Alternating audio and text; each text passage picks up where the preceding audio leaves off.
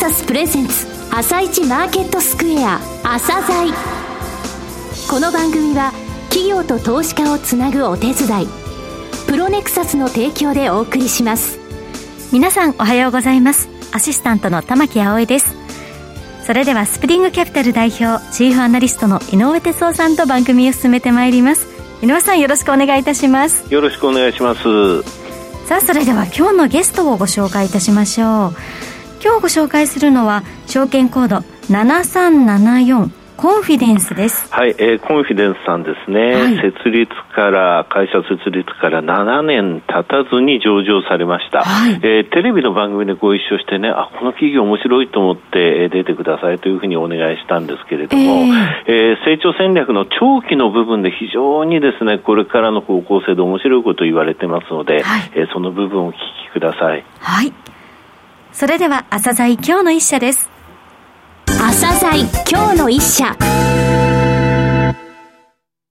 本日は証券コード7374東証マザーズに上場されているコンフィデンスさんをご紹介いたします。お話しいただきますのは代表取締役社長のタクシー信之さんです。本日はよろしくお願いします。よろしくお願いします。今年2021年6月に上場されたゲーム、エンターテイメントの業界への人材サービス業、こちらを営まれていらっしゃいますが、まず社長の言葉でですね、はい、簡単に遠隔、それからビジョン、事業内容、えー、ご説明願います。当社は2014年の8月に設立をした会社でございまして、はい現在8期目となっております。事業といたしましては、ゲーム業界に特化をした人材事業と、ウェブメディアの企画運営事業を行っております。当社のビジョンは、クリエイティブの最前線で、共に未来を描く、こちらを掲げておりまして、こちらのメッセージには、エンターテイメントコンテンツのものづくりの最前線で活躍するクリエイターの方々のキャリアの支援やサポートを通して、取引先企業、業界、社会をさらに発展させたい、そういった思いが込められております。今、二つの事業のご説明がありましたけれども、一、はい、つが人材事業ですね、はい、人材派遣、人材紹介。はい。これあの、派遣の人数等ってですね、はい、今現在大体どれぐらいっていうのは教えていただけますか、はい、はい、当社はですね、あのゲーム業界に特化をした、えー、人材派遣事業をやっておりますので、はいうん、基本的にはあの取引先はすべてゲーム会社となっております、うん、ゲーム会社様に常駐する形で、えー、今派遣人数は673名。673名。はい、となっております。こちらはですね、あの昨年の、えー、同じ月から144名、えー、増員している形となっております。はい。今お話しいただいた、えー、人材派遣が、まあ、メインの事業ですよね。はい、もう一つのこのメディア事業というのは具体的にどういうことをされてるんでしょうか？こちらはですね、子会社の株式会社ドルフィンという会社で手掛けている事業でございまして、はいうん、自社で3つのメディアを運営しております。はい、ジャンルとしては、女性向けのファッションですとか、はい、えー、日々のちょっとした話題についてのコラムの記事を、えー、掲載しているものと、あとあの、占いに関するもの、はい、ゲーム関係に関するものとなっております。こちらはですね、あの SEO というあの、インターネット上で、うん、え検索上位に持ってくる技術を、あの、基幹技術として、はい、えこれらのメディア運営をしておるんですけども、それ以外にも、え最近では、えー、SNS ですね、うん、あの、ツイッター、インスタグラム、えー、LINE などの、うん、えー、様々なツールを使って、プロモーション支援をやるような事業も行っております。なるほど。はい、このプロモーション支援っていうのは、やはりあの、ゲーム、エンタメ業界。はいのプロモーションが中心なんですか、そうですね。あの、はい、最近だとやっぱりゲームもですね、あの、うん、オンライン化あのしておりますので、はい、いかにこうユーザーを、えー、作っていくか、うん、これまでなかなかこうリーチできなかった層にどうやってアクセスしていくかということが、うん、あの、非常に重視されております。はい、まあ、そういったあの環境の中でですね、あの、コンフィデンスの取引先のゲーム会社様から、プロモーションを強化をしたいので手伝ってもらえないかというような話が、えー、あってですね、まあ、当社のメディア事業の技術とコンフィデンスの人材のミックスによって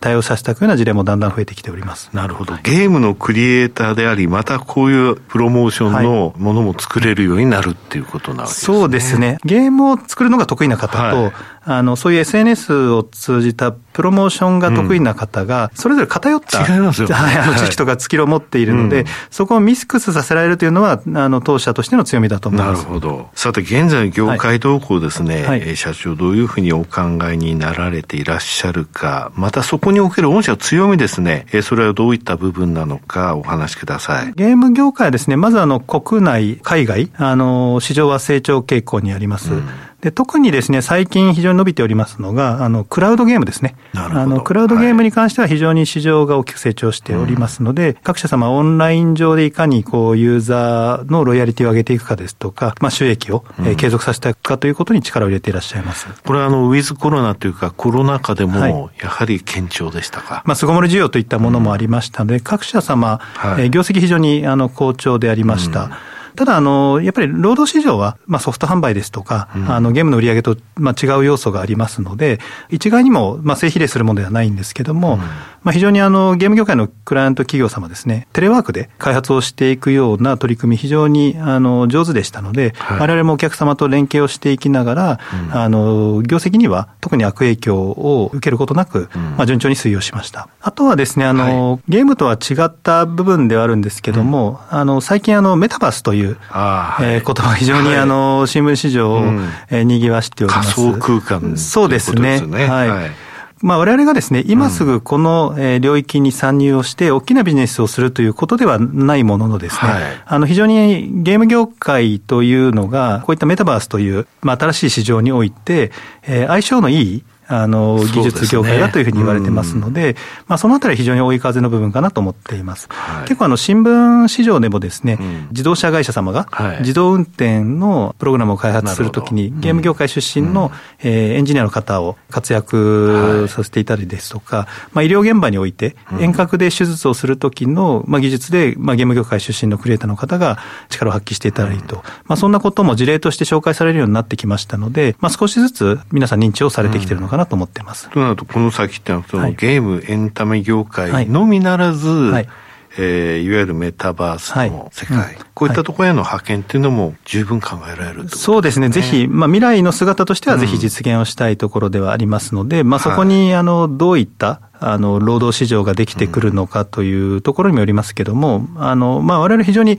ユニークなポジションにいるというふうには、あの、思っております。はい。さて、そういったった事業環境のもと、御社の強みは、はい、あの、私どもはですね、あの、ゲーム業界に特化をした形で、すでにあの、121社の取引企業があって、、まあ、先ほど申し上げたように673名の、えー、クリエイター人材が、えー、現場に常駐をしております。えー、彼らはですね、あの、非常に、まあ、有名なヒットタイトルも含めて、まあ、様々なこう、コンテンツのものづくりの最前線で活躍をしておりますので、まあ、そこにいる、まあ、現場のキーマンの方々との強固なコネクションが、まあ、当社の非常に、あの、大きな資産というふうになっております。うん、今後はですね、そういったあの、コネクションを活かして、えー、ゲームの開発現場で、あの、発生する様々なニーズに対して、うんワンストップで、あの、いろんなことが対応できるように、サービスラインナップを揃えていくことによって、まあ、ゲーム業界における、まあ、確固たる地位を確立をしていきたいというふうに思っております。121社と付き合いがあると。はい。そんなにゲーム会社ってやっぱあるんですね。そうですね。一定規模の会社様で大体リストアップすると、当社としては、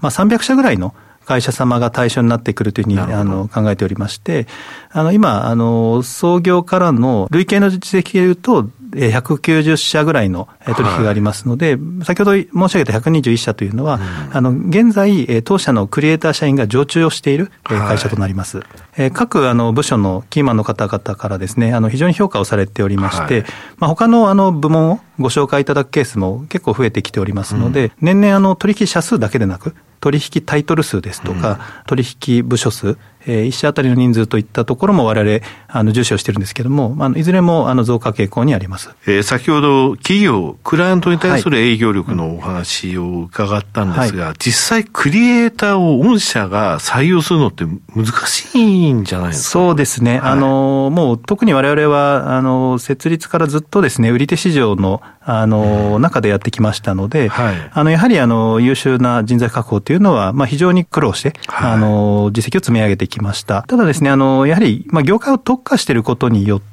はい、あの、徐々に内部の専門性も高まってきているということと、うん、あとあの、応募者の方にとっても、キャリアパスが明確であるというところは、あの、うん、特徴として、あの、挙げられると思います。まあ、その結果ですね、あの、年間の応募者数は、えー、約1万名、すべてもうゲーム業界でキャリアを積んでいかれたいという方々に限定した数字となりますので、まあ、これは非常にあの価値がある、あの、募集団だというふうに思っております。うん、で、それをですね、あの、確保するための、まあ、い。ろんな取り組みをやっていくわけですけれども、まあ、あ、大体人材会社の場合は、広告宣伝費そうですね。はい、あのー、すごくかかってますよね。そうですね。コスト構造の中でも非常に、うん、あの、大きな割合を占めるんですけども、はい、まあ、当社は非常にですね、効率よく運営をしておりまして、うん、あの、売上高に対して、約1.2%というような、あの、広告宣伝比率となっております。ですので、あの、ターゲットを絞って、あの、訴求ポイントを明確にしていくことと、あと、あの、お越しになった方々を、いかに、あの、速やかにプロジェクトに配属をしていくかというところの、まあ、ロスを徹底的に、あの、軽減していくということ、まあ、そのあたりで効率化を図っています。となると、これ、稼働率とか、これ低かったら、あの、大変なんですけども。はい、そうですね。どれぐらいなんですか？えー、大体まあ98%ぐらいの方が、あの、稼働していただいておりますので、まあ、ほとんど、あの、待機状態の方はいらっしゃらないという形になります。はい。やはり皆さん、なるべく早く仕事をしたいと思っていらっしゃいますので、はい、1ヶ月以内に、えー、就業を決定のしていただくということであったり、担当者様との期待値調整ですね。うん、今の市場環境ですと、すべて兼ね備えた方々ってなかなかいらっしゃらない、はい、えー、状況でもありますし、うん、クリエイターの方々も、まあ、こだわりはたくさんあるん。ですけども、あの、その双方をしっかりと把握をした上で、まあ、尊重しながらも、あの、期待調整していくことでマッチングを図ってきております。さて、今後の成長戦略についてお話しください。はい、今、おかげさまでですね、あの、業績的には、あの、高い成長率と、うん、えー、高い利益率を、あの、示しておりますので、まあ、このあたり今後も、しっかりと継続していきたいというふうに思っております。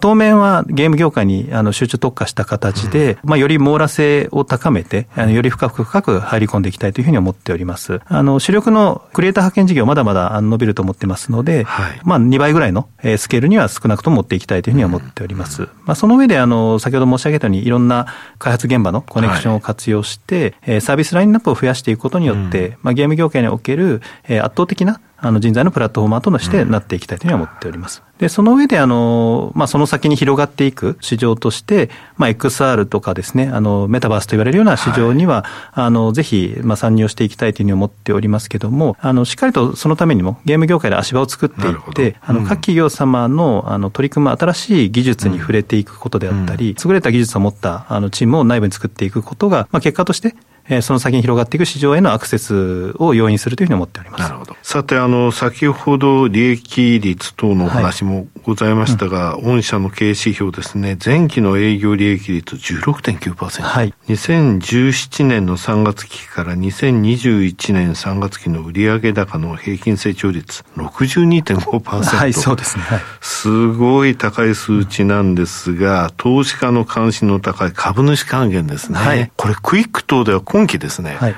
初めからもう配当出すぞというようなですね、数字が出てて、はいはい、私もあれ、ええ、発表してなかったのにと思ったんですが、発表されましたね。そうですね、あの、2クォーターの決算の時にあの発表させていただきまして、期末配当に関しては、1株当たり40円とさせていただいております。あの、基本的な株主還元に対する考え方っていうのは、まあ、非常に重要なことだというふうに思っておりますので、まあ、長期であの保有していただける方を中心に、しっかりとまあ還元をできるような、あの体制を作っていきたいというふうには思っております。あの、目標指標といたしましては、まずあの、配当成功をあの30%、あとはですね、あの、ままだまだ成長過程でありますので、うん、あの、いろんなまあ投資案件も今後出てくるというふうにあの考えております。まあ、そのため、配当成功あのだけでなく、うん、えー、DOE、あの DOE を10%というのをもう一つ、あの、基準としておこうと思っております。最後になりましたが、リスナーに向けて一言お願いします。エンターテインメントコンテンツの、あの、ものづくりの最前線で活躍するクリエイターの方々、彼らの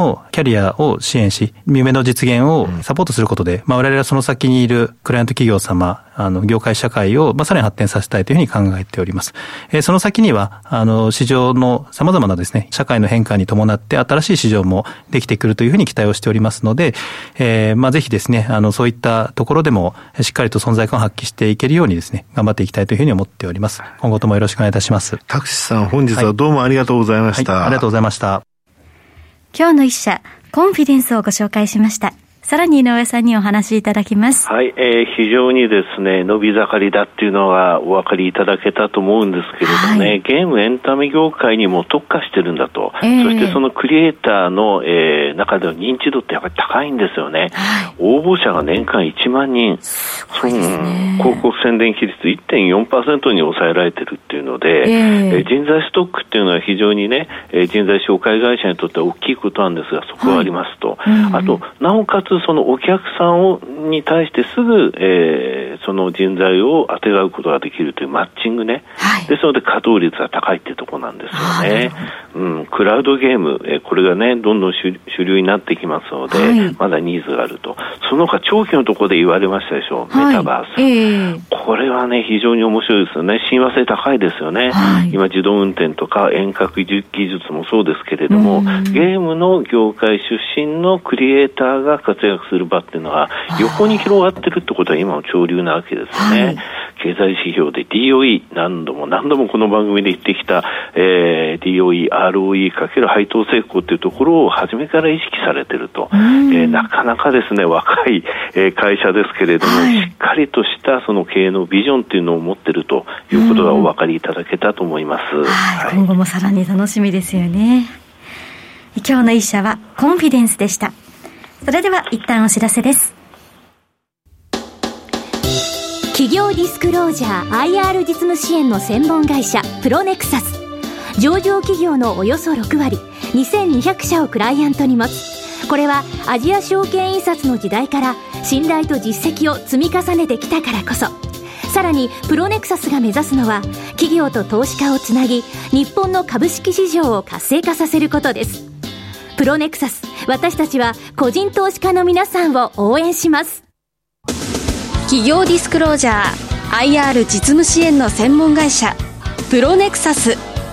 実は企業情報経済統計データベースも取り扱っているのをご存知でしょうか？膨大なデータの中からハッとする事実を抽出。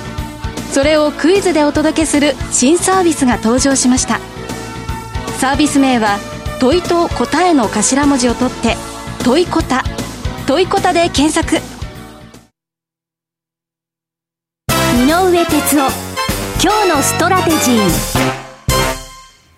それでは井上さん、後半の解説もよろしくお願いいたします。はい、えー、テクニカル的にね、えー、もうアメリカも日本も、えー、そこを打ったということなわけなんですけれどもね、はい、昨日はね、中国恒大の4回目のそのリバレが行われなかったというので、ちょっと、えー、マーケットどうなるかしらと思ったんですが、アメリカも日本も強い状況となってますが、はい、今現在ね、あの、原油先物 WTI とダウの連動性が高まってるんですよ。えー、これでね、12日連続で、前日比の騰落が一致したんですが、はい、これ2010年以降全部調べてみたら、これ記録としては3番目なんですよ。でうん、1回34日っていうのは2012年の4月から5月にかけてあって、はい、同じく2012年の6月から7月にかけて19日ってあるんですけども、はい、これ何があったかっていうと、あのギリシャがあの EU 出てくるとかユーロやめるとか言って揉めてあの大騒ぎした時だったんですよ。で、ボラティリティが高まる時っていうのはこう連動性高まるんですね。半期の、えこの連動性が一致した日数数えてみたら、はい、結局2018年の上期、2015年の下期、2016年の上期、この時高いんですよ。何があったかというと、アルミ鉄鋼の、えことを言ったりとか、上海食の時、え、はい、ですので、えどれぐらいあのボラティティが高いかというところに一致しているということを考えますと、うんはい金曜日の CFTC 原油先物のね、投機筋のポジション、はい、重要です。わかりました。井上さん本日もありがとうございました。また来週もお願いいたします。この後は東京市場の寄り付きです。朝鮮この番組は企業と投資家をつなぐお手伝いプロネクサスの提供でお送りしました。